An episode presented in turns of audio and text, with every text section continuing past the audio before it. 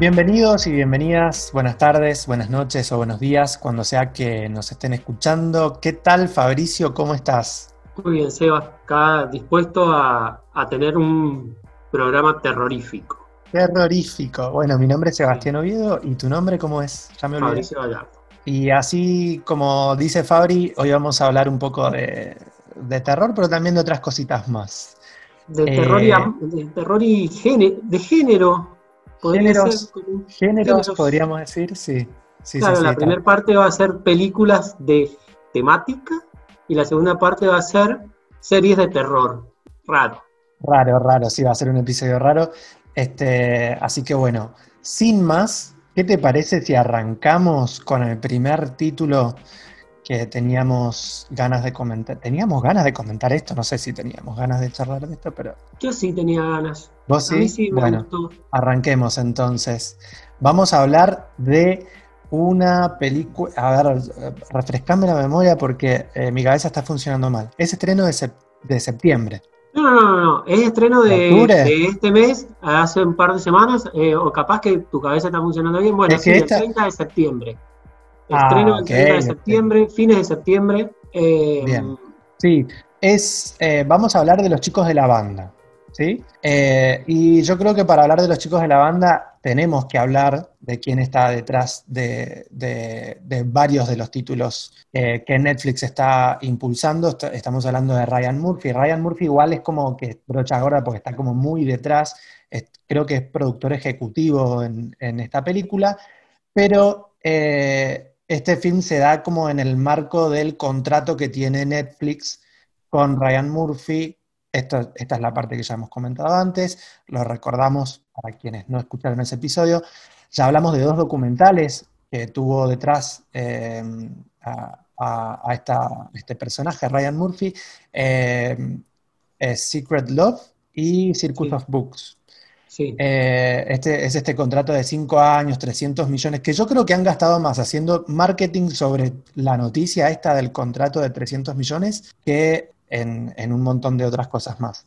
Este, y este es... Lo que, lo que definitivamente muchos no gastan es en guion, porque se parece como que se ven todas muy bonitas, las cosas que hace están bien, o sea, bien desde lo estético, o bueno, según lo que cada uno defina como bien, ¿no?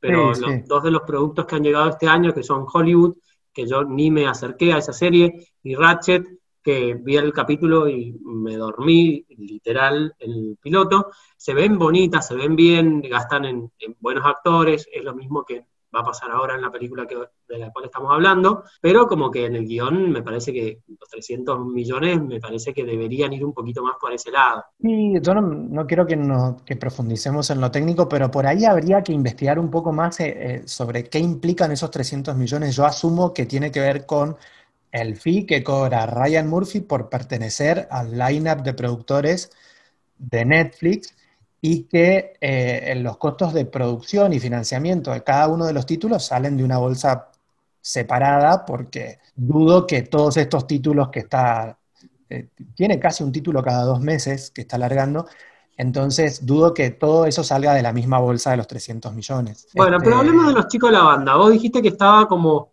muy de atrás porque estaba como productor ejecutivo.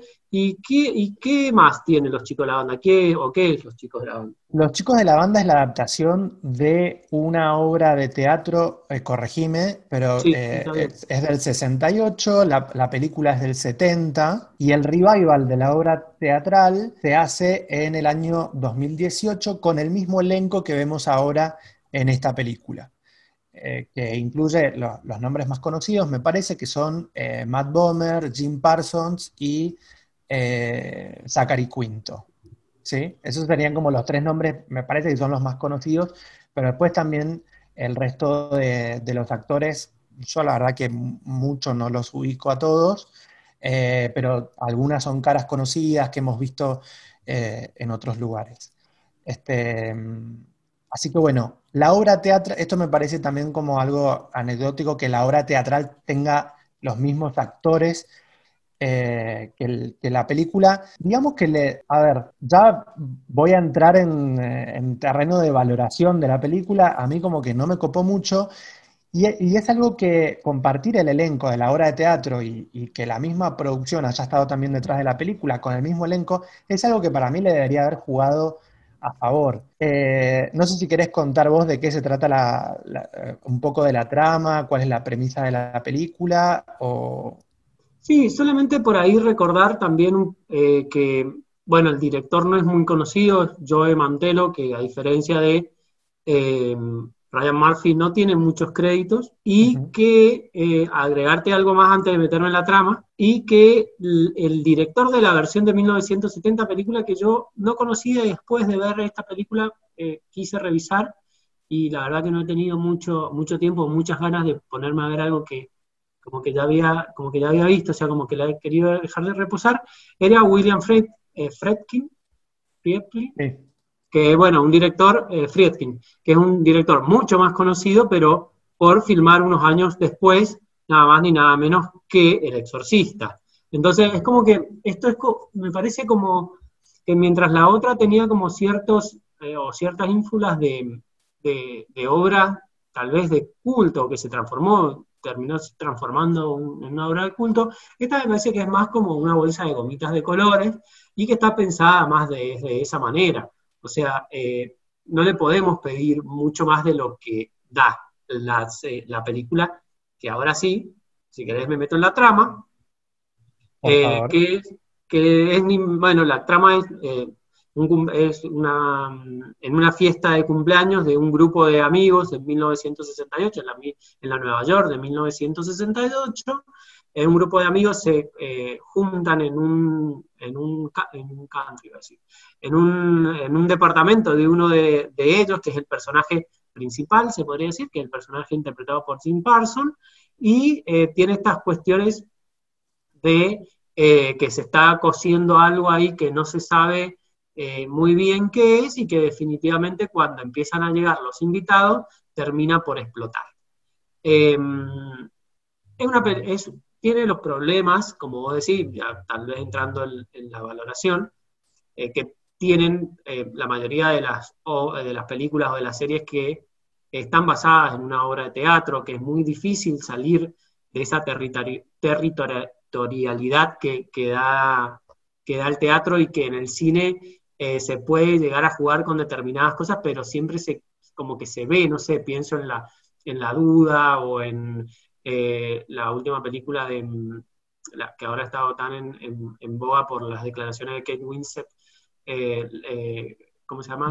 ¿Estás hablando de la de Polanski? La de Polanski. la de sí, Polanski, la de Polanski, sí, Carnage. Claro, bueno, vamos, a chequearlo. No importa, pero a eso es como esas películas en donde están como en un lugar muy reducido que hacen que la presión vaya un poquito en aumento, pero que desde lo narrativo y desde lo, desde lo visual es difícil hacer cosas eh, nuevas. En esta película, a mí me parece que lo, que lo hace bien, que, está muy marcada, hay, hay, como, o sea, los distintos personajes están como algunos caricaturizados, pero como que, que está bien hecho, o sea, es más, hay un, la llegada, a, mí lo que me pasó es que la llegada del personaje de Zachary Quinto, que tal vez es el más antipático entre muchos, antipático, estamos hablando de nueve actores en escena, en donde cada uno cumple como sus roles, es como que me marcó una diferencia entre un, un antes y un después de la peli. O sea, antes de la llegada era como todo fiesta,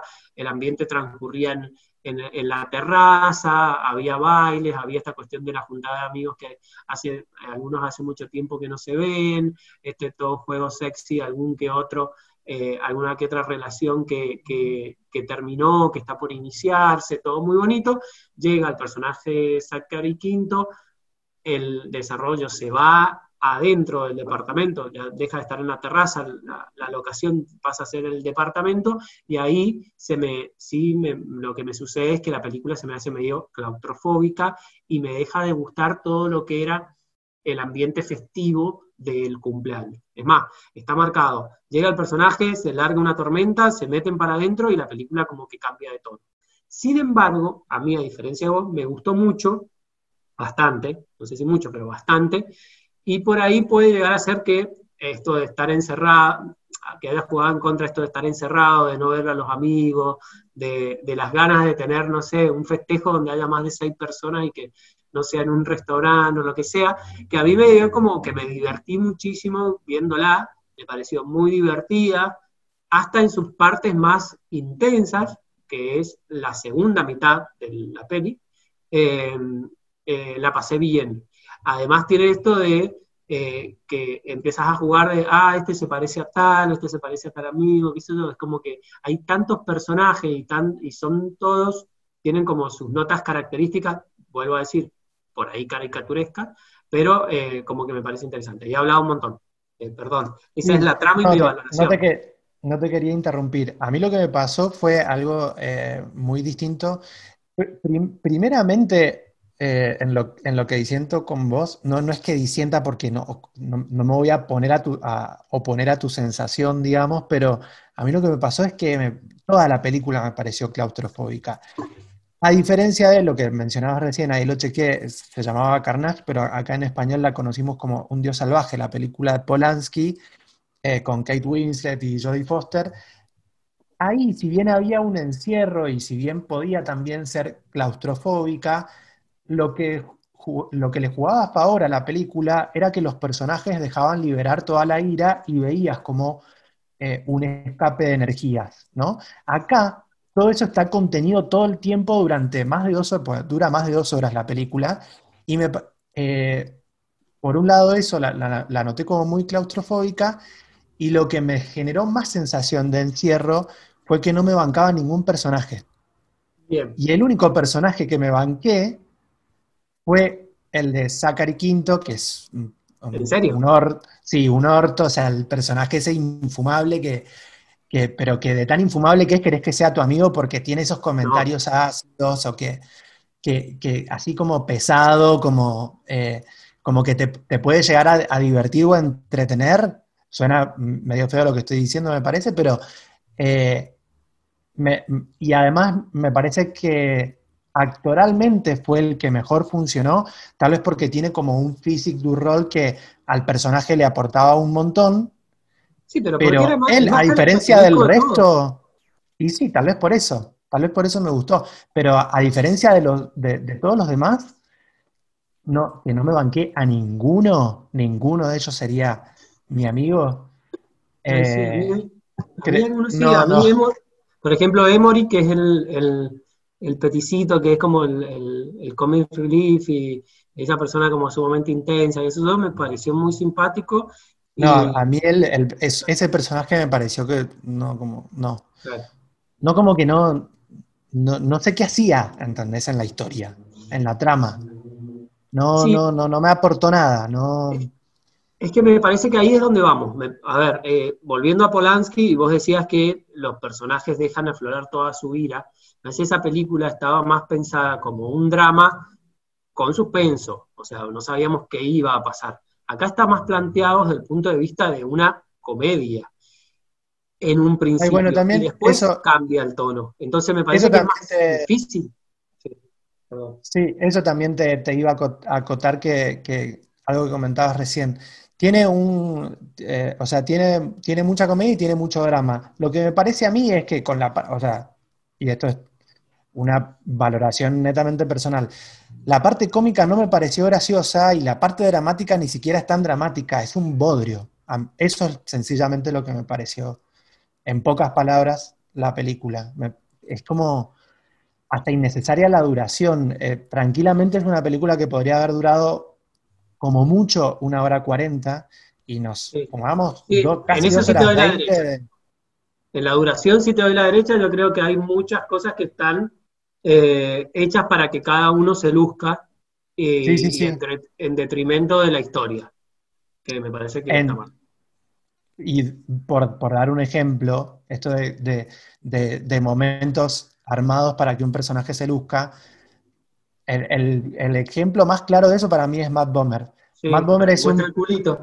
Sí, es un personaje que es una persona, un personaje que no nos merecemos en la faz de la Tierra, pero está ahí solamente para eso. Y el tipo, para mí, para mí actúa bien, es un actor que a mí me gusta. Siempre es el mismo papel. voy a defender esto. A mí, Matt Bomer como actor, la verdad que me gusta mucho. Eh, pero está ahí para eso, nada más, con esa función. Entonces me parece como eso, hasta, hasta cosificado, porque... Sí, está, eso es cierto, está cosificado, está cosificado. Más cosificado que el personaje que nació para estar codificado, que es el más joven del grupito, que es como el gatito este que le hacen, que está más cosificado que él todavía. Bueno, A, mí, a mí toda esta cuestión, de, eh, vuelvo a, decir y ya si querés yo cierro con mi valoración, esta cuestión del grupo de amigos y pasándola bien en una fiesta, que después, bueno, no la pasan tan bien, pero como que la idea es juntarse, pasarla bien, qué sé yo, a mí me gustó, me divirtió y la pasé bien. Pero entiendo y comparto eh, algunos de los problemas que vos eh, le ves a la película. Sí, sí. bueno, no sé. ¿Es una película que vos recomendarías? Yo sí, es más, la he recomendado, no sé, después no, sé si la vieron, pero a, determinada gente, ¿me entendés? Como, que mirá, tal vez te puede, ¿ah? Tal vez te puede gustar. Em, bueno, pero a partir de esta película pensamos en hacer como una recomendación de una peli LGTB Q+, eh, cada uno al otro, y vos tuviste algún problema y yo tuve algún problema. Eh, ¿Querés empezar vos? Puede que sean problemas parecidos. El tema es que durante el año vi muchas películas de temática gay. A ver, muchas, no sé. Más de 10, yo creo que ya es muchas. No es el mismo eh, problema entonces. Considerando que eh, he visto pocas películas, eh, si hago una cuenta rápida, puede que tenga 15 más o menos dando vueltas en, mi cabeza, películas solamente de temática gay. Y ninguna, a ver, se me ocurre recomendar dos. El tema es que, por ejemplo, ninguna de las dos creo que son películas que te pueden hablar a vos. Hablamos igual en, acá en, el podcast sobre eh, una de, las que se me ocurre, que es Matías y Maxim, de, Xavier Dolan, pero que también discutimos en su momento en, base a algo que dijo Dolan sobre si era una película de temática o era un drama con personajes. Bueno, ya pasó esa discusión. Ya pasó. Eh, la película de temática que a mí más me gustó de las que he visto hasta ahora en el año, es una que vi a comienzos de año, que vos también viste, que no te gustó tanto como a mí, pero que me parece que es una muy buena película que se llama And Then We Dance, que es una película de Georgia, que fue la que mandó ese país eh, como representante para los Oscars este, del 2019. Y de ahí en más es como que dije, ¿qué, ¿qué otra película puedo llegar a recomendar? Se me ocurrió una que me gustó, pero que tiene la temática gay como ahí en el costadito, ¿entendés? No, no es una película de temática. Y me gustó más que nada por otras cosas que cuenta la película. Eh, así que no voy a profundizar mucho sobre eso. La película se llama As You Are, es una película del 2016, dirigida por alguien que desconozco por completo, se llama Miles Joris Pyrafight. Eh, y el, único datito es que tiene como protagonista eh, a mm, Charlie Heaton, que es, es uno de los actores conocidos por eh, Stranger Things, y que en su momento, en, ese mismo año incluso, se estaba haciendo conocido por Stranger Things. Es una película que creo que pasó por Sundance con seguridad, y después pasó por un par, de más, por un par más de festivales, y lo que me gustó a mí de la película fue como toda esa, toda esa, toda la oscuridad en, la historia que trata de, de, dos chicos que pasan a ser como hermanastros informalmente porque sus padres eh, eh, comienzan una relación, pasan a vivir juntos, comparten un montón de cosas y hay ahí como una relación de fondo eh, tentativa, o sea, como emergente. pero me parece que está muy bien reflejado lo que todo el contexto mm, de, la película y la, eh, como la coyuntura que le da eh, el guion a la película, que tiene que ver con principios de los 90, dos adolescentes muy influenciados por Kurt Cobain, lo que pasa cuando eh, fallece Kurt Cobain, entonces como que todo, todo ese momento de la historia me parece que está bien llevado a la película. Y desde ese lugar, la verdad que a mí me, es, una película de una vibra muy baja, yo no te la recomiendo a vos. A mí la verdad que, me gustó, pero mm, ahí me quedo, no es la película que salgo a recomendar y decir, chicos, vean esta película, ¿por qué no? Igual en el resumen del episodio vamos a poner esa película como la que vos me recomendás a mí, porque es de la que más has hablado. Has hablado más de esa película que de Los Chicos de la Banda. Pero bueno, los problemas que vos tuviste serían básicamente, como para resumir, he visto mucho, pero poco rescatable. Exacto. Bien. A mí lo que me pasó cuando fui a buscar la película para recomendarte a vos fue, primero lo contrario, me sorprendí de lo poco que he visto de temática este año. Es más, si me pongo a pensar, son eh, las dos que vos dijiste y un par más que, no sé, El Cazador de Marcos Berger, que tiene sus cositas, o Disclosure, la, el documental sobre la comunidad trans de Netflix, que, está muy bien, y no he visto mucho más, o sea, no, no, he visto mucho más de, temática, que me, por ahí me llamó la atención. Pero lo que yo fui, o lo que fui a buscar, es buscar, es buscar una película que de temática similar a eh, los chicos de la banda en no, no en cuanto a contenido, pero sí en cuanto a tema. O sea, grupo de amigos de chicos gays divirtiéndose. Y me llegó la sorpresa de que no hay, porque por lo general la temática está, está tratada desde un punto de vista dramático, como bien como vos decís, eh, And Then We Dance, que eh, toda esta cuestión del descubrimiento sexual y ser distinto, de, vivir en una comunidad que es muy cerrada, etcétera, etcétera, o la de, bueno, primero la del descubrimiento sexual, o la del chico conoce chico en una especie de historia romántica, bueno, con Me Journey en la cabeza y cosas así. Pero ¿cuántas películas hay de chicos gays siendo amigos y divirtiéndose? No, porque cuando lo llevas a ese lado, cuando lo llevas para ese lado, lo que, lo que sucede es que la trama avanza en que a, una, a un posible enamoramiento o eh, a, una relación más desde el punto de vista sentimental. Y si vos te pones a pensar, ¿cuántas películas hay de chicas, mujeres, divirtiéndose? ¿Y cuántas películas hay de chicos hombres heterosexuales divirtiéndose? ¿Y cuántas películas hay de chicos gays, eh, perdón, gays, em, eh, de minoría? O sea, no sé, por ejemplo, películas estas de viaje a Las Vegas, de me voy, me voy a jugar con mis amigos, o películas de chicas que que, comparten, bueno, Sex and the City o cosas así. Nosotros no tenemos esas películas. O sea, no hay películas como esta donde no muestren al personaje gay como un traumado de chiquito o un, eh, un, conflicto, un conflicto sentimental con, la pareja o el amigo o lo que sea de turno. No hay. Y me parece que estamos en un déficit ahí y que y, puede, y puede haber una brecha así, porque no creo que eh, ser gay, y más en esta época, sea simplemente el, solo hecho de enamorarse de otra persona, de tu mismo sexo, em, o, o, tener un conflicto con un conflicto de identidad sexual primigenio. O sea, nosotros nos divertimos, nos vamos de fiesta, nos cagamos la risa. Es más, reconocemos como dentro de nuestras relaciones eh, más sanas la amistad. Y no hay películas de amigos gays. ¿Me explico? y me llegó una sorpresa. O sea, como que dije, mira, no lo había pensado. Y cuando me puse a ver, y puse, bueno, ¿qué es lo más cercano que encontré?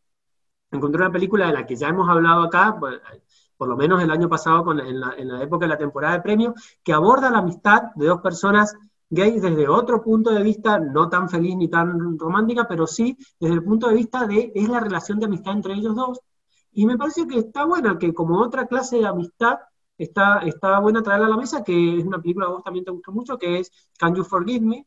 Eh, que también los dos personajes principales son gays. Eh, Sebastián está mirando hacia arriba, no sabes cuál es.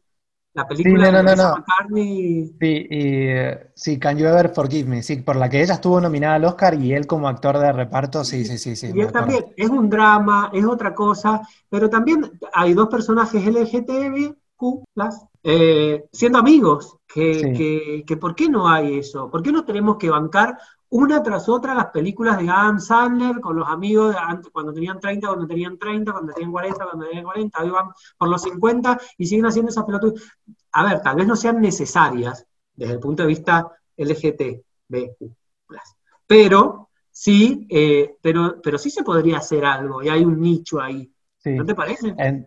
entiendo, comparto y eh, voy a confesar también que mientras hablabas dije, pará, pero no, no, sé si es tan extraña la búsqueda. Me puse a buscar, encontré ahí un título más que podría recomendar, pero, pero sí, es, verdad que hay, hay una carencia, hay una carencia y me, esto no lo hemos charlado y me estoy saliendo un poco de guion, pero quiero recomendar una película que vi a comienzos de este año, que no es necesariamente una película de temática gay, pero que sí habla, eh, me parece que hace un abordaje distinto sobre masculinidades distintas. Y estoy hablando de una película del año 2006 que es de Kelly Reichardt y se llama Old Joy y es una película que recomiendo muchísimo. Es muy cortita, dura una hora y minutos, es casi un episodio de, una serie.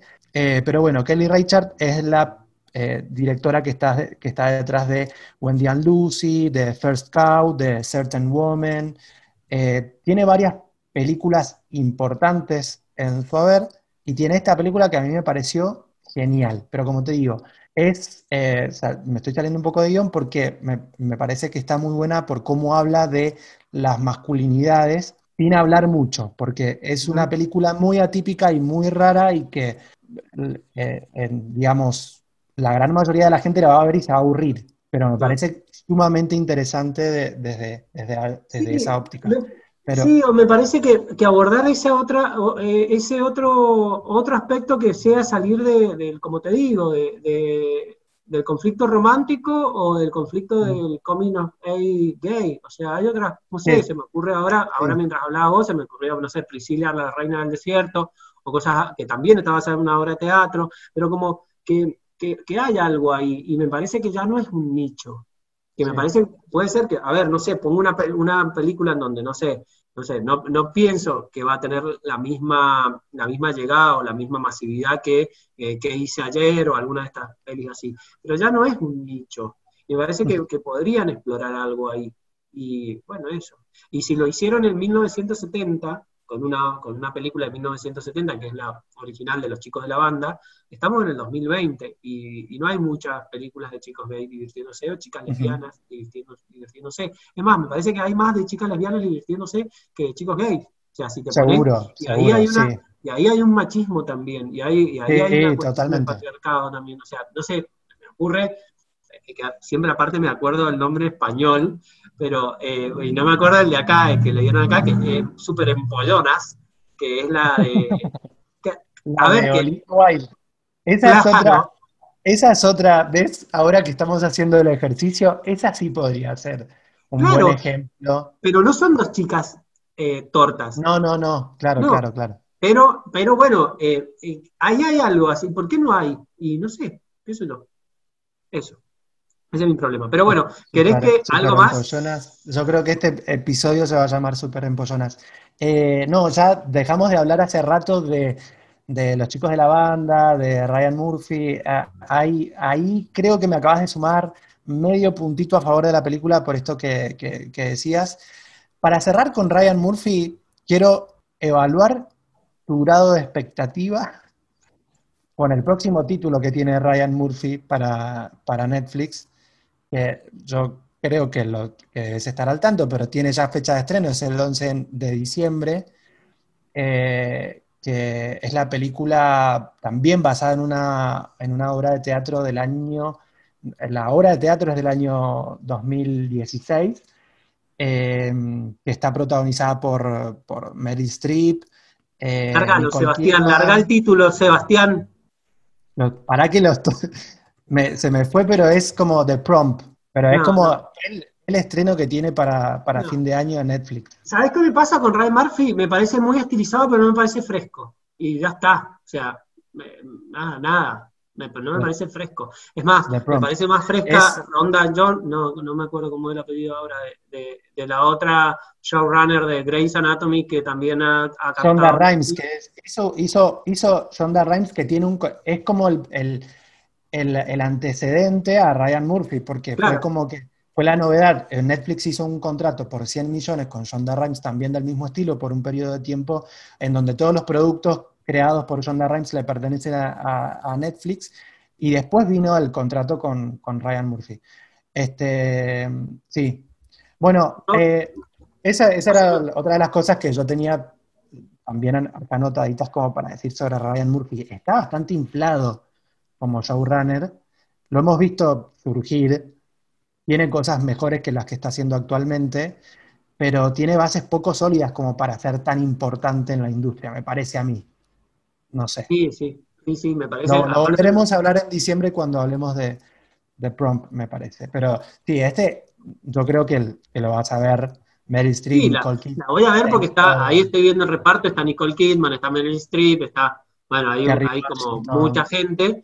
También tiene eso cuestión de que si vos ves, y hay mucha gente y son ellas dos las que tienen como la, el cartel. Lo demás son Kerry Washington, que será muy, muy famosa en Estados Unidos, pero acá, o sea, sí, Sí, sí, Kerry Washington en Estados Unidos es, es y muchos de los, y muchos de los, de, los, de los actores que actúan con él. O sea, como que tiene eso, como que tiene su sequito que lleva a todos lados, y bueno, ya pasaba a ser famoso de producciones de Ryan Murphy. Tiene un equipo de, productores de segunda línea trabajando para él. O sea, no es él el que crea todo. Pero es que obvio que no crea todo. Ian Brennan, a Brad Falchuk, bueno, el, director de, también de los chicos de la banda. Son como todo, es, como una cámara de directores y productores que él comanda. Y el contrato se hizo con él, pero digamos, sin el resto. Bueno, yo no sé si quiero eh, cerrar con esto ya y ya pasar, no sé si querés meter algo más de él, pero me parece que no sé si nos merecemos o si nos, nos hace bien como comunidad un tipo como Ryan Murphy. Me parece que no. Yo te lo respondí fuera, del micrófono. Creo que en este momento tenemos lo que, nos, lo, que, lo que nos merecemos. Lo que nos merecemos, y me parece que no es lo que, o sea, no, me gustaría no merecerme a Ryan Murphy.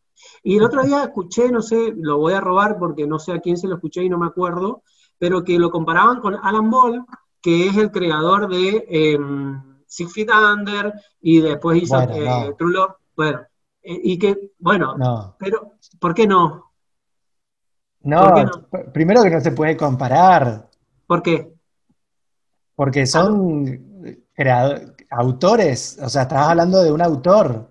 Pero estamos Más de que yo no, no compré todo, todo, su, todo su, toda su autoría, digamos, Ahí sí hay un autor. bueno, ahí vamos. Y hay una trayectoria lo que esta persona era que, bueno, que Ryan Murphy le había robado el protagonismo a un, a un autor como Alan Ball, que en los 90, a principios de los 2000, como que era la figura LGTB a despegar. Y me parece que es más interesante en su búsqueda, porque pues, crea personajes LGTB con más, con más matices, que no pasa solamente de ser del, la glamorización, hoy estoy retrabado, eh, de, la, identidad sexual. Me parece que, que, que, Ryan Murphy no nos está haciendo bien y me parece que no le deberíamos dar tanta promoción. O sea, desde, desde, desde tu nichito, desde el nichito que esté, no tendría que tener tanta promoción. Si bien, estamos hablando de una peli que a mí relativamente me gustó como Los chicos de la banda. Vos decís que Subió un poquito, el mío bajo. Igual no, hemos hablado de, otras cosas también importantes que tiene Ryan Murphy, por las que se hizo muy importante para la cultura eh, estadounidense más que nada, como Pose y, y otras cosas que, Ah, eh, le, hablan, le hablan a otra cultura y a otra idiosincrasia que no es la nuestra, me parece. Pero me parece un mercenario de la, comunidad. O sea, porque Pose puede ser muy interesante en muchas cosas y puede haber traído mucha visibilidad, y lo entiendo, y las chicas trans, y la cuestión de que empecemos todos a hablar de cisgénero, me parece fantástico, pero no me lo creo del todo. Y, está bien que. No, no, no, yo tampoco Está bien que haya empezado, pero hay alguien, tiene que haber alguien con más conciencia, eh, eh, con más, con más conciencia eh, sexual, iba a decir, con más, con, más conciencia que tome la posta. sí, y, con, y, sabes qué también me parece, y con responsabilidad y ética, que no es algo que se pueda, se pueda ver y leer fácilmente en sus títulos. Claro, y con y otras historias, y, otras, y, y otros matices. O sea, a ver, listo, de, Chico sin camiseta y Matt Bomer mostrando el culo. Eh, pasemos del terror de Ryan Murphy a hablar del terror en las series. Sebastián. Terror en las series. Vas a empezar vos. No, vas a empezar vos. Bueno, empiezo yo. Los dos estamos viendo dos series de terror, y hago comillitas en mi caso, no sé en tu caso. También, comillitas. Pero que no está viendo el otro, entonces nos pareció como interesante que se la vendiéramos a la otra persona y de paso hacer como un resumen. En mi caso estoy viendo una serie que termina esta semana, este domingo se emite el, capítulo número 10, es Lovecraft, Country. Eh, estaba trabado, obviamente que no me iba a salir el, nombre de este, y lo voy a seguir repitiendo. ¿Por qué? Porque ¿qué va Lovecraft Country?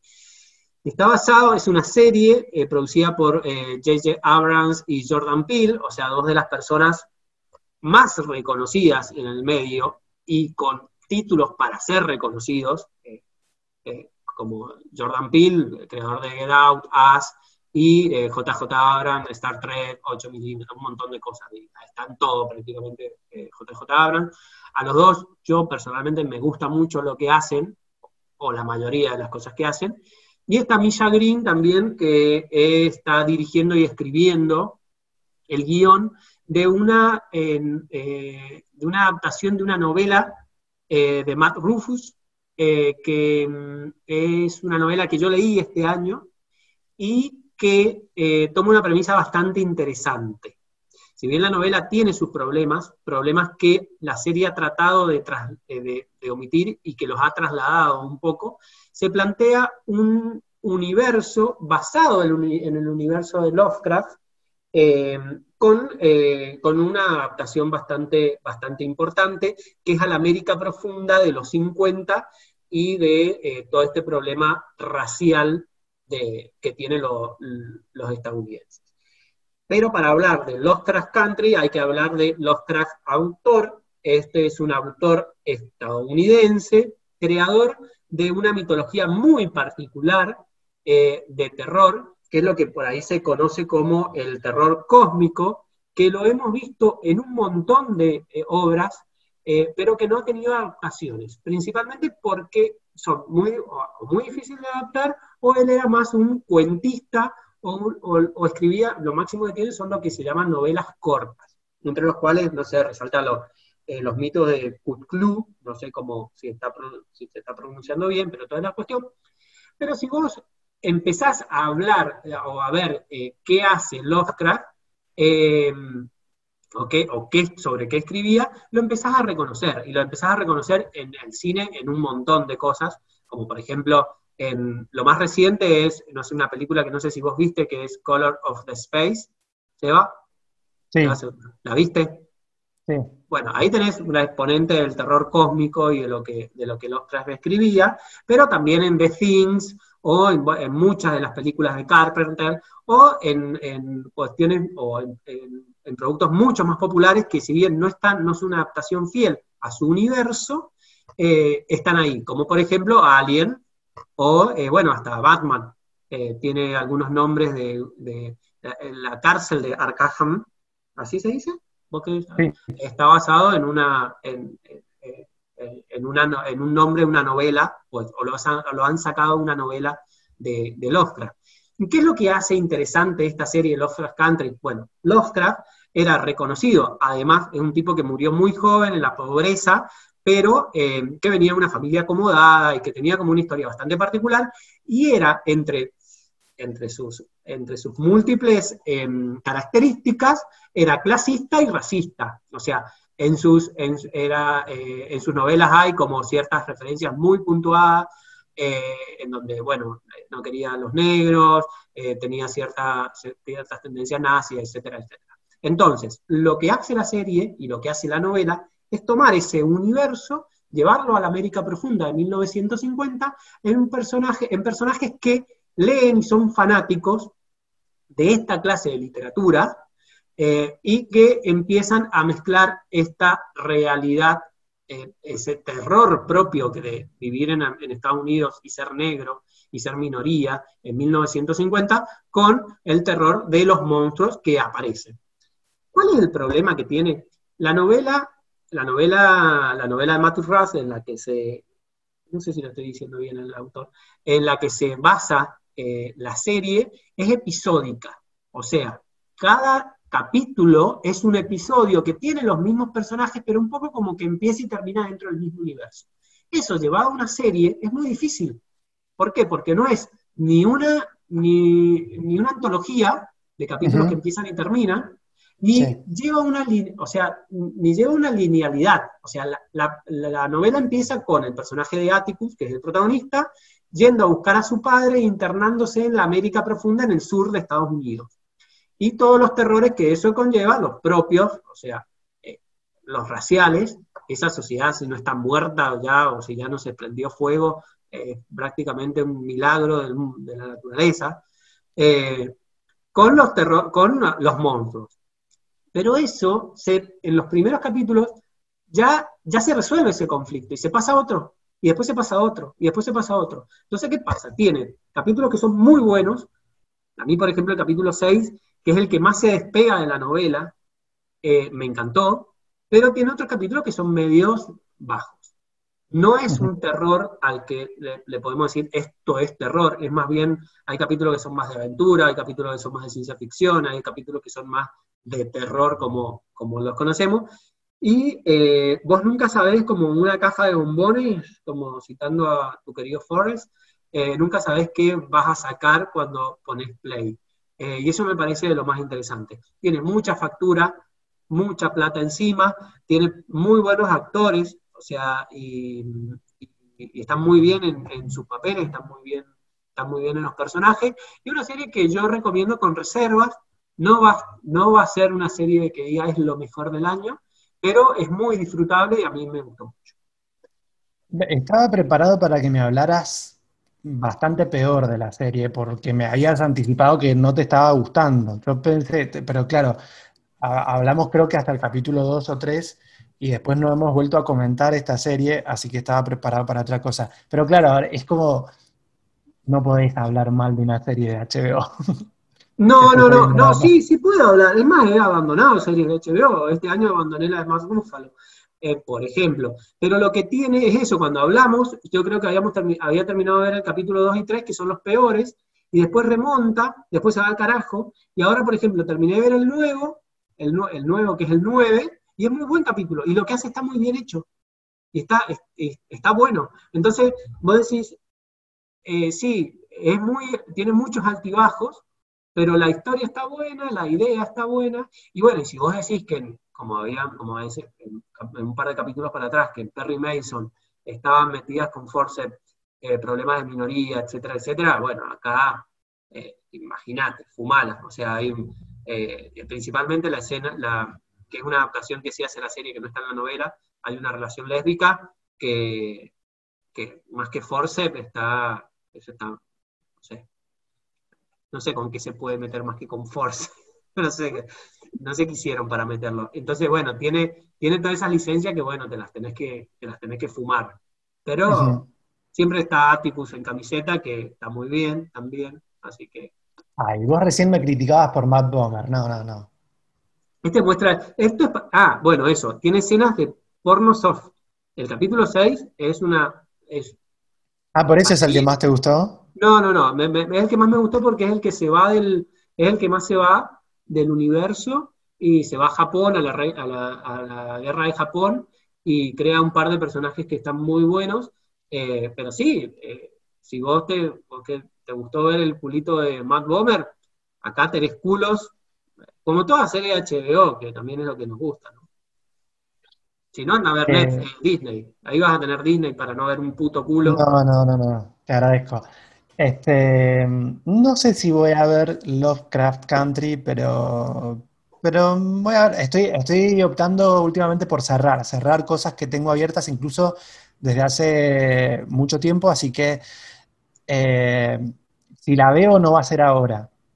Lo que sí vi el fin de semana, que es como que no estaba pendiente de la fecha, tampoco era como que me la super esperaba, eh, pero salió, y esta es la, parte en donde yo no, te la voy a recomendar porque ya sé que, lo vas a tomar con pinzas, eh, pero es la segunda temporada, es como, es, raro, difícil comentarlo porque no se sabe si es segunda temporada, porque estoy hablando de The Haunting of Hill House, que es una miniserie de 10 capítulos del año 2018 que no tiene continuación, pero que se toma como el mismo formato y estilo narrativo y el, y el mismo tipo de adaptación para hacer esta otra miniserie, que es, una, es más corta, son solamente nueve capítulos, que es eh, The Counting of Bly Manor, La Maldición de Bly Manor. Claro, la anterior es La Maldición de Hill House. De Hill House, esta es de Bly Manor. ¿Es otra casa? ¿Cómo es? Contame un poco. sí, voy a hablar muy poco porque, bueno, no quiero hablar con spoilers, pero eh, además es algo que, vos ya viste. Y, es muy nuevo, o sea, tiene una semana recién en plataforma.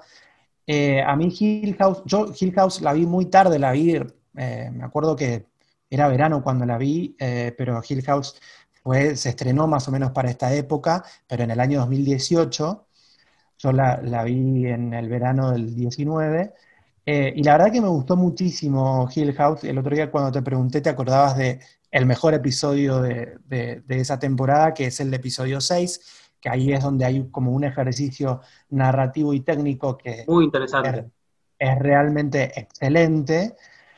Eh, lo que pasa en Blind Manor es que está muy bien, a mí me gustó muchísimo, pero no está a la altura de Hill House, porque ya Hill House estaba como demasiado bien para mi gusto, porque a mí me gustó eh, muchísimo. Está, demasiado eh, bien para tu gusto? No, no, porque es el tipo de, de escritura en ese tipo de contenidos que a mí me gusta ver, que es como, a mí también me gusta decir terror y no salirme de eso, pero es como un terror mucho más liviano, mucho más soft, con mucho drama. Es un terror con mucho amor, que es como muy difícil de, encontrar eso. O sea, hay, como un, romance, un, cierto romanticismo detrás eh, en la escritura de la historia, Ahí eh, espera, que quiero meter un bocadillo así, pero no te vayas, pero me, gusta esta diferencia que tenemos, que vos te gusta el terror cuando se va para el drama, y a mí me gusta el terror si lo vas a mezclar no, sí, tal con algo, sí. andar con la comedia, o sea, haceme cagar de la risa, eh, ¿cómo va a hacer esto? No sé, es más, no sé, me pienso en, Carpenter o... claro, no, a mí... no, esas cosas a mí me divierten, yo valoro más y aprecio más cuando logran eh, irse al, obviamente al lado que a mí me gusta, que es el, que es el terreno del drama. En Blind Manor, acá cambian de, locación, esto está, eh, es, más una historia, ya está filmada en Inglaterra, es la adaptación de, una historia de Henry James, que es, no, no la he leído, pero es una adaptación de otra vuelta de tuerca de Henry James, que ya tiene adaptación cinematográfica. Es más, yo vi la película hace un par de meses en un estreno de HBO que está protagonizada también por uno de los chicos de, ¿cómo se llama? Stranger Things y la nena de Florida Project. Mackenzie Davis, sí, exactamente. Este, esa, no, la he visto, de todas maneras no he leído la historia, así que no tengo tampoco referencias sobre, sobre la adaptación. Sí se ve la pincelada de, Mike Flanagan, pero muy, muy, detrás, que es quien estuvo a cargo, o sea, es quien desarrolla toda eh, la temporada de Hill House, eh, pero acá no está tan presente, pero se nota su estilo y su impronta en la producción. Eh, a mí la verdad que, me gustó muchísimo, la súper recomiendo tiene, comparte actores, está Kate Siegel, que es eh, en un episodio que es de los mejores de, la temporada, Kate Siegel eh, actúa también en Hill House. Hay cuatro actores de Hill House que reinciden en, esta historia en, en Bly Manor. Una de ellas es Kate Siegel, después está también Carla eh, Gugino como es como la narradora de la historia en un personaje también. ¿Cómo le gusta narrar a Carla? Le encanta. Pero a, mí es una de las cosas que más me gustó. Pero también está eh, en, en Bly Manor eh, una actriz que yo conocí en, Hill House, que es Victoria Pedretti, que es la protagonista de esta serie. Debo decir también que hay una elección de casting en los dos niños de la historia que es para sacarse el sombrero. Eh, todo el mundo sabe que es muy difícil trabajar con, niños y más en este tipo de, producciones cuando tienen algo de terror.